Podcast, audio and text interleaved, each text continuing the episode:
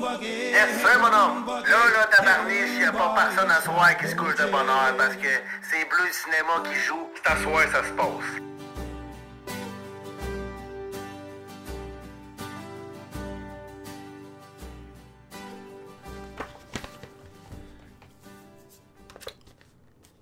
Au bout de la rue Guénégo, lorsqu'on vient des quais, on trouve le passage du Pont Neuf, une sorte de corridor étroit et sombre qui va de la rue Mazarine à la rue de Seine.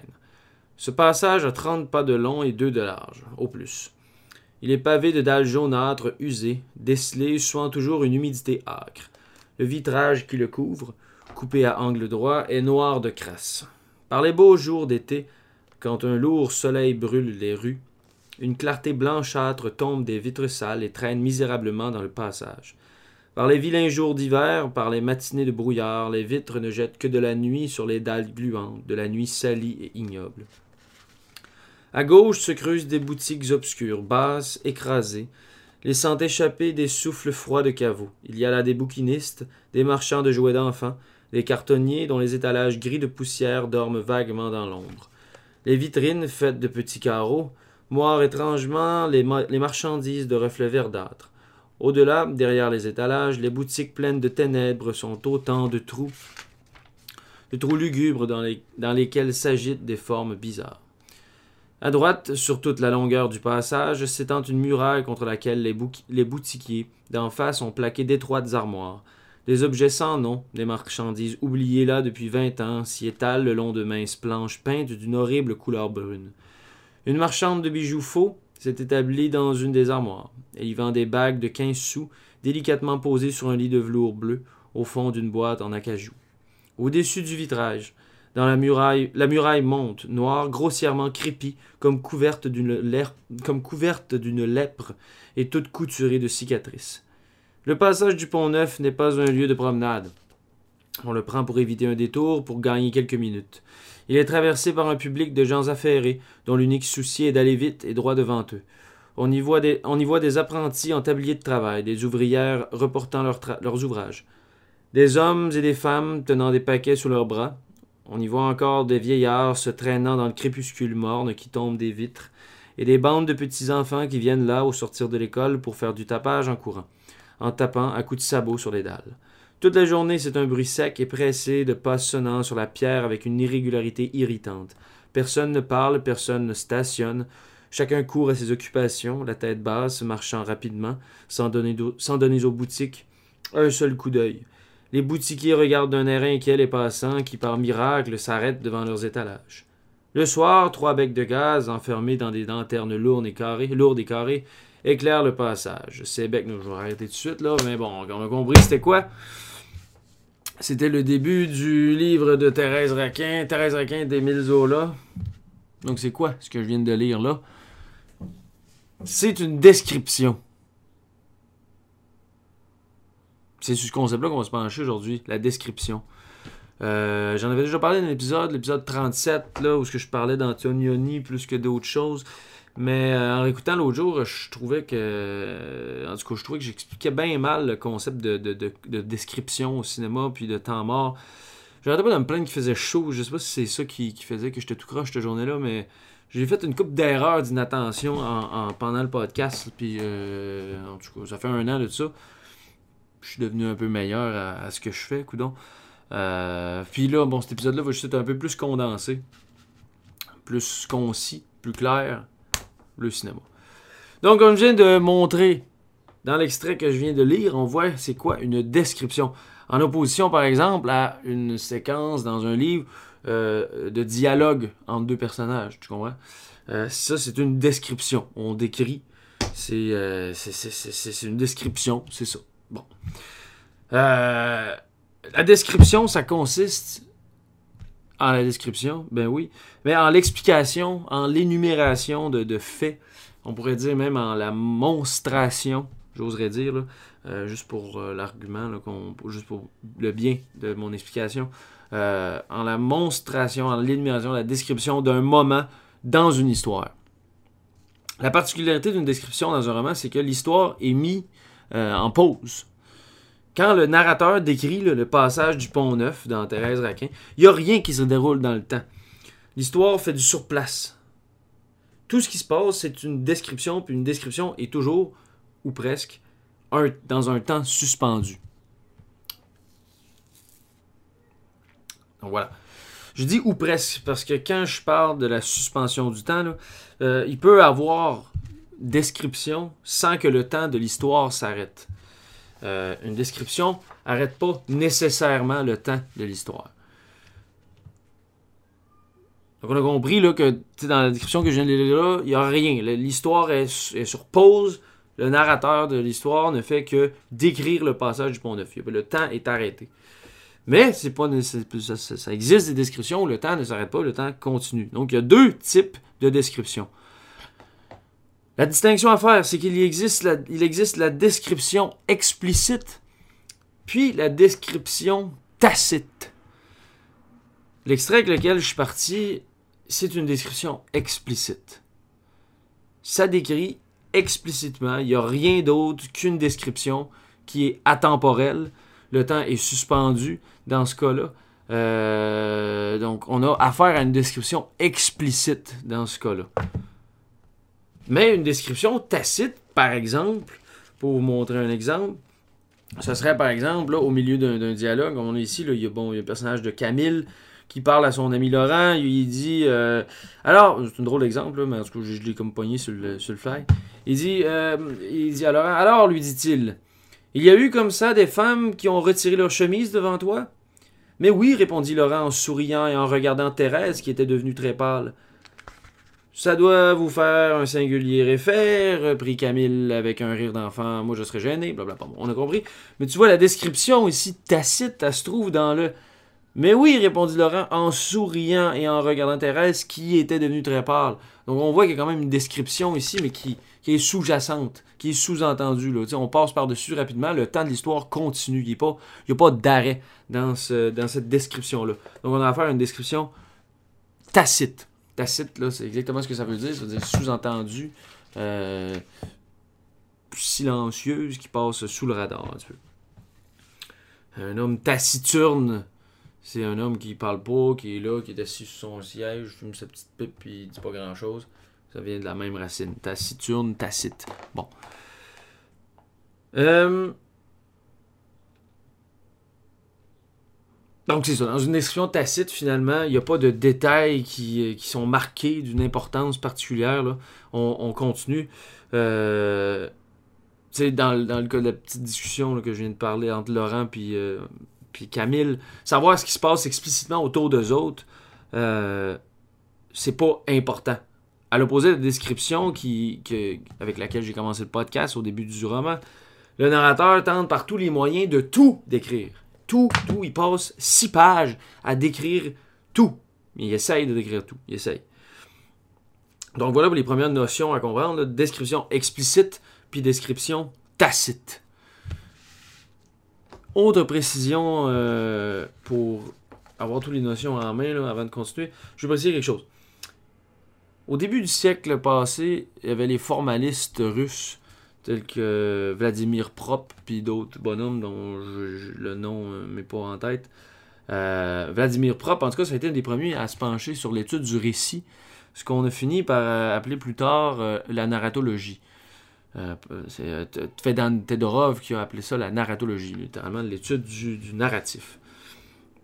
Vladimir Prop avait pensé à deux concepts pour comprendre le récit.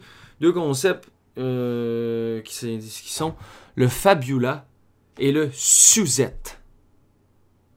Bon, c'est juste deux mots fucked up pour dire finalement euh, le fabula, c'est l'histoire, puis le Suzette, c'est la manière avec laquelle l'histoire est racontée. Autrement dit, le fabula, c'est l'histoire représentée, c'est le contenu narratif, alors que le Suzette, c'est comment elle est représentée. Le Suzette, c'est le discours narratif c'est finalement un peu le contenant, on pourrait dire. Pour avoir une dichotomie bien claire, il y a contenu puis le contenant. Euh, ça ressemble un peu finalement au couple signifiant signifié euh, du signe. C'est un peu le même, le même principe. Donc, par exemple, le fabula du film Titanic, c'est l'histoire de Jack et Rose qui se pendant le naufrage du dit bateau, le Titanic.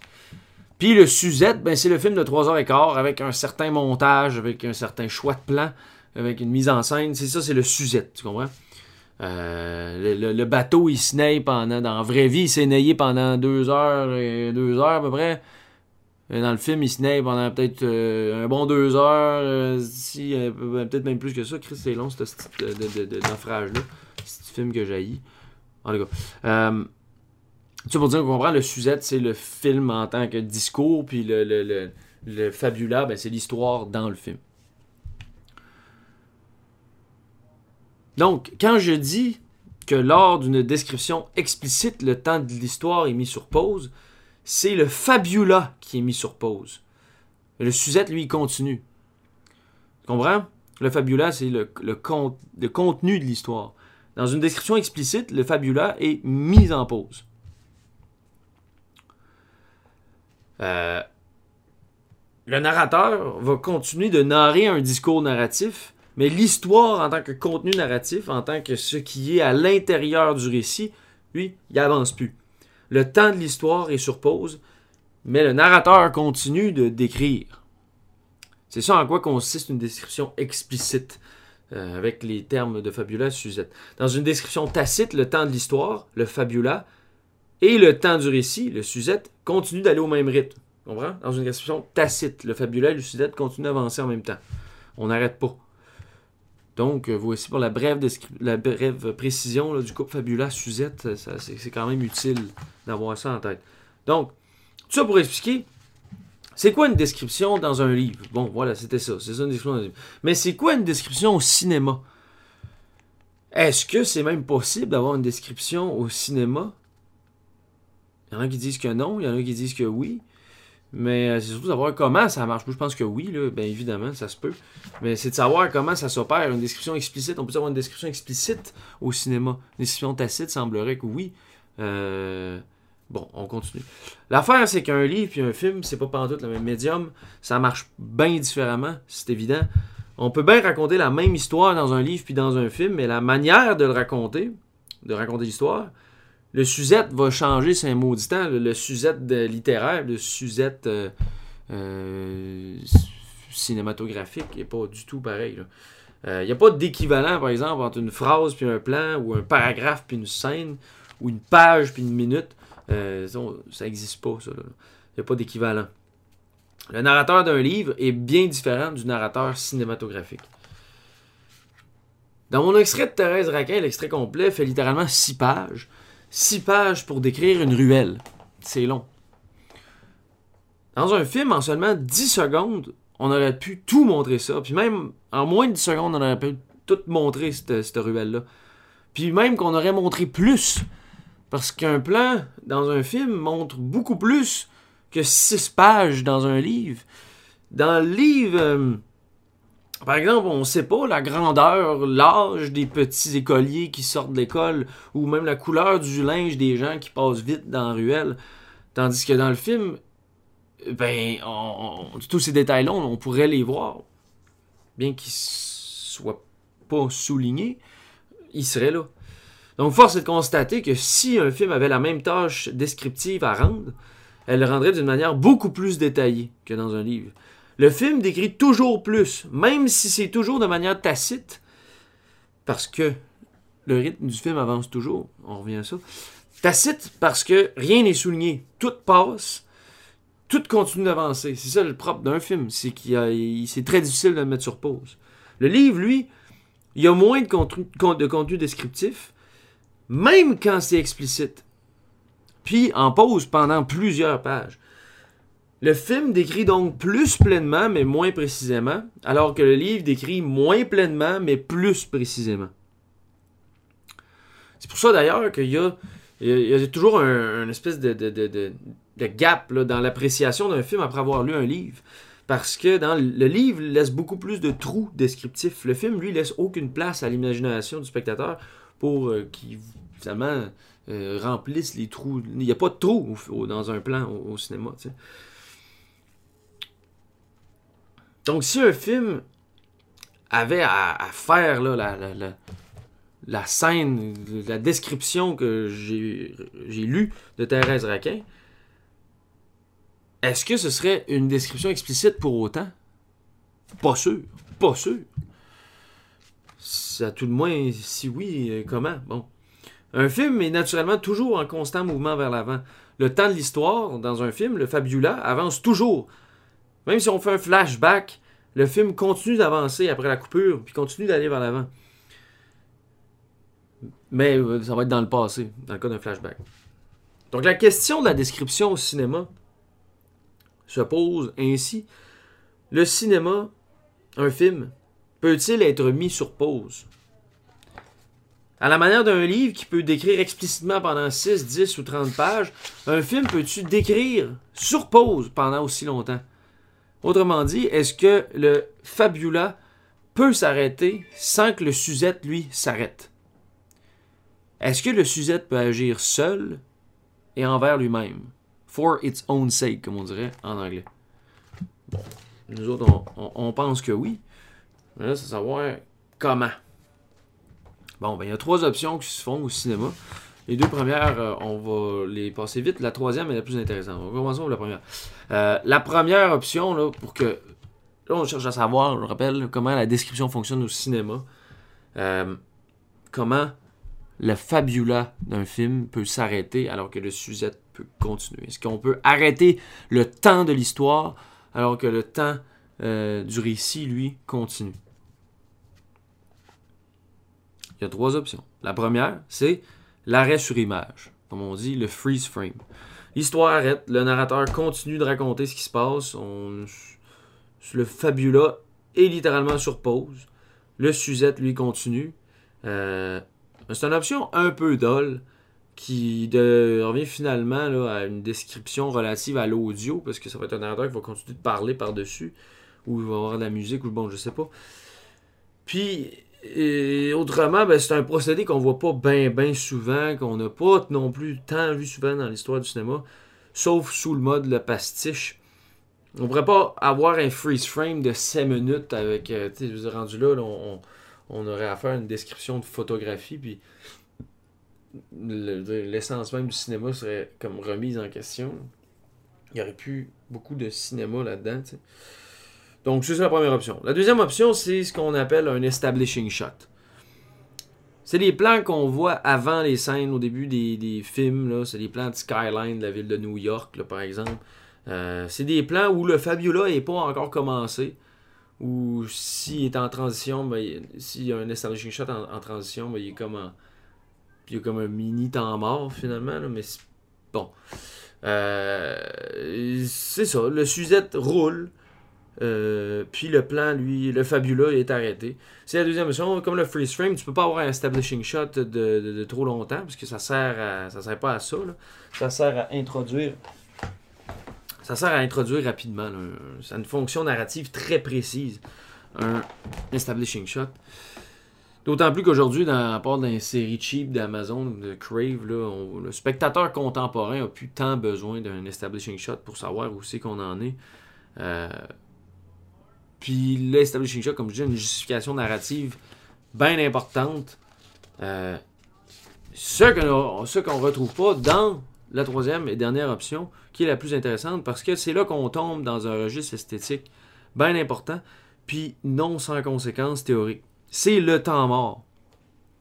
C'est le, réel temps mort. C'est lui qui, qui, c'est le temps mort du Fabula.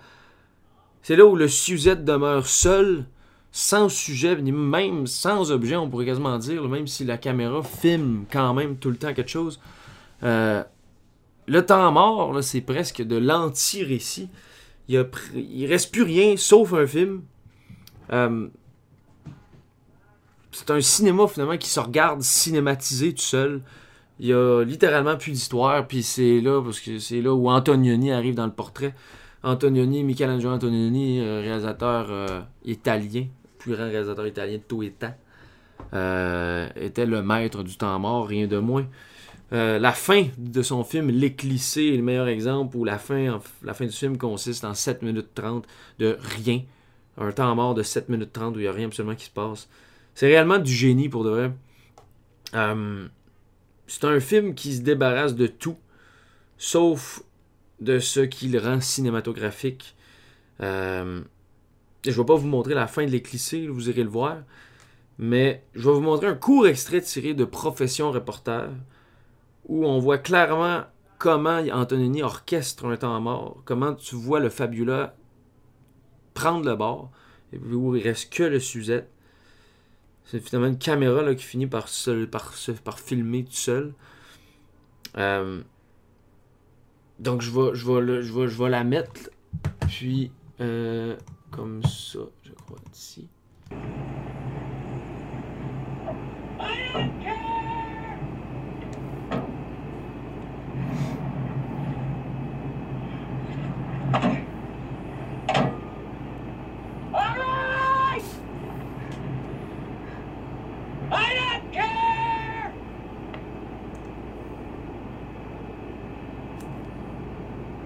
Check.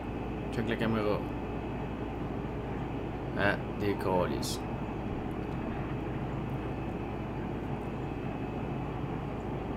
En mort. Direct.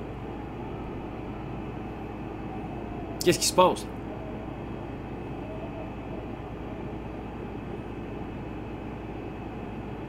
C'est du Suzette pur, là.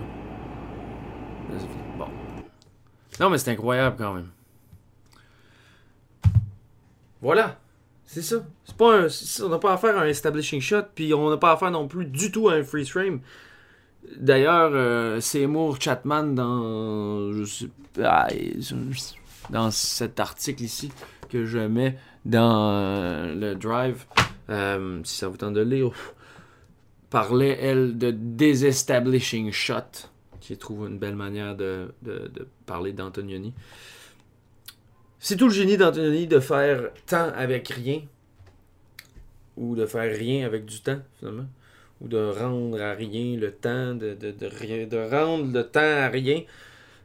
En tout cas, de faire du temps mort. Euh, allez voir ces films d'ailleurs, ils sont tous excellents. Donc voilà, le temps mort. Et je vais pas de batterie, fait que je ferai ça vite. Le temps mort, c'est la description au cinéma. C'est la, meilleure manière, la manière la plus géniale que le cinéma a trouvé. Antonini, merci. Pour faire de la description explicite c'est sérieusement intéressant parce que c'est une négation du récit totalement. Je trouve qu'il y a de quoi d'anti. Il y a de quoi, il y a de quoi aller chercher là pour de vrai. Un temps qui est atemporel. Euh, on est dans la potentiality as impotentiality. Euh, en tout cas, on viendra peut-être à ça dans un autre épisode. Mais en tout cas, j'aime bien cette idée-là. Il y a de l'anti-pouvoir là-dedans. Il y a comme un il y a comme du Bartleby là, qui, qui prefer not to. Il dit non, moi, fuck le film, euh, fuck, fuck ce qui est dans. Fuck l'histoire, moi je continue de filmer tout seul. C'est ça, Antonioni, c'est incroyable. Puis même lui, il disait des affaires de même. Lui, il disait, là, il disait, il dit le moment le plus intéressant dans un film, c'est. Euh, c'est quand que la caméra a continué de filmer, juste un peu après le moment le plus intéressant pour Antonioni, c'était quand les acteurs arrêtaient de jouer, après la, la cote, il faisait toujours continuer sa caméra un petit peu. Euh, donc c'est ça, le temps atemporel, le temps mort, la description. Merci d'avoir écouté. Abonnez-vous. Le cinéma, c'est bon pour la tête. Yes sir. Bye.